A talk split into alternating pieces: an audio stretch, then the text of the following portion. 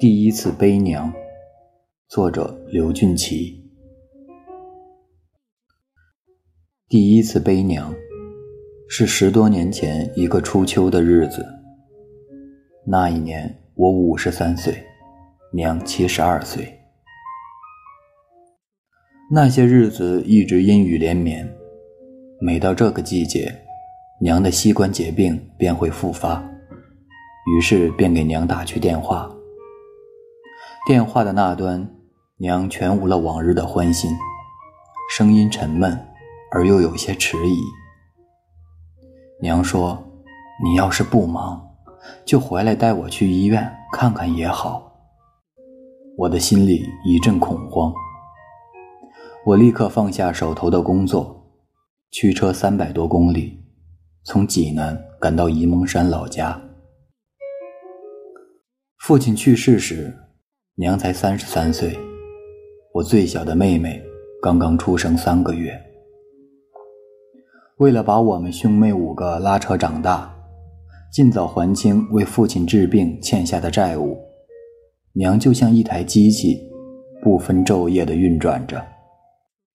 白天在生产队干一天的活，半夜又要爬起来为生产队推磨做豆腐。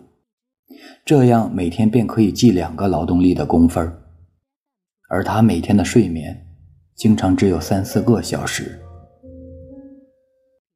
那时候，我们那里每天的工分价值一毛多钱，娘却经常一天可以挣三毛钱的工分村里的人经常议论我娘的身子骨是铁打的，我大伯则慨叹。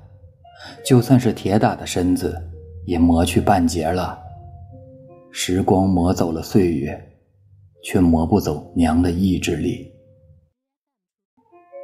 那时候，娘说的最多的一句话是：“咱不能让人家看不起，不能让人家笑话你们是没有爹的孩子。”为了这个承诺，娘吃的苦，流的汗，经受的委屈和磨难。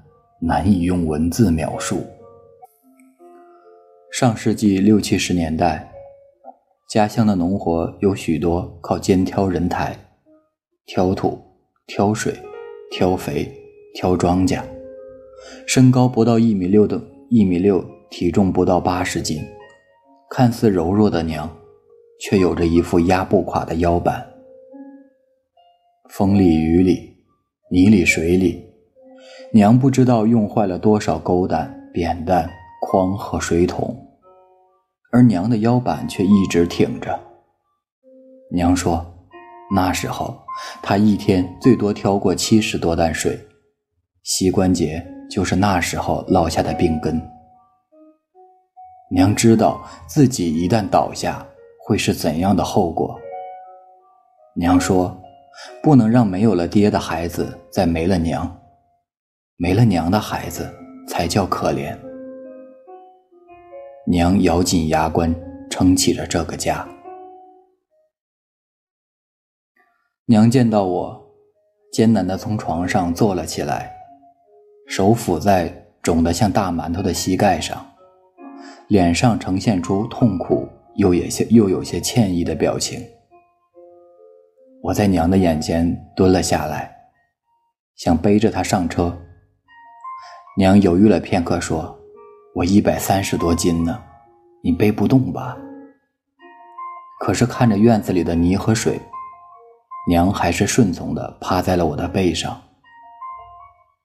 在临沂市人民医院，我背着娘楼上楼下的看门诊、拍光片、做各种检查，到处是温馨的目光和礼让。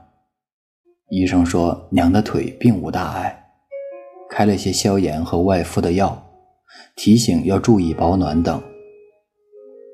中午，我背着娘走进一家比较气派的酒店，正在这里用餐的人们向我们行注目礼，许多人站起来鼓掌。一位看上去六十多岁的老人来到我的身边，竖起拇指，说着地道的江夏话：“背的是老娘吧？”俺很长时间没看见背着老娘来饭店吃饭的了，一看就是孝子啊！来，俺给老人家敬一杯酒。那个中午，许多素不相识的就餐者来到我们的餐桌，给我和母亲敬酒。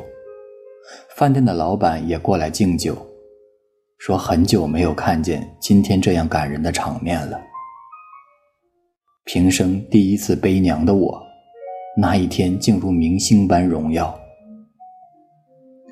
晚上七点多钟回到省城，立即给娘去电话报平安。电话里却传来娘的哽咽声，我大惊失色，慌忙地说：“娘，你不要紧吧？腿是不是还是疼得厉害？”娘没有回答，抽泣了许久，才问我：“你的腿腰？”没事儿吧？你也是五十多岁的人了，背了我一天，心疼死我了。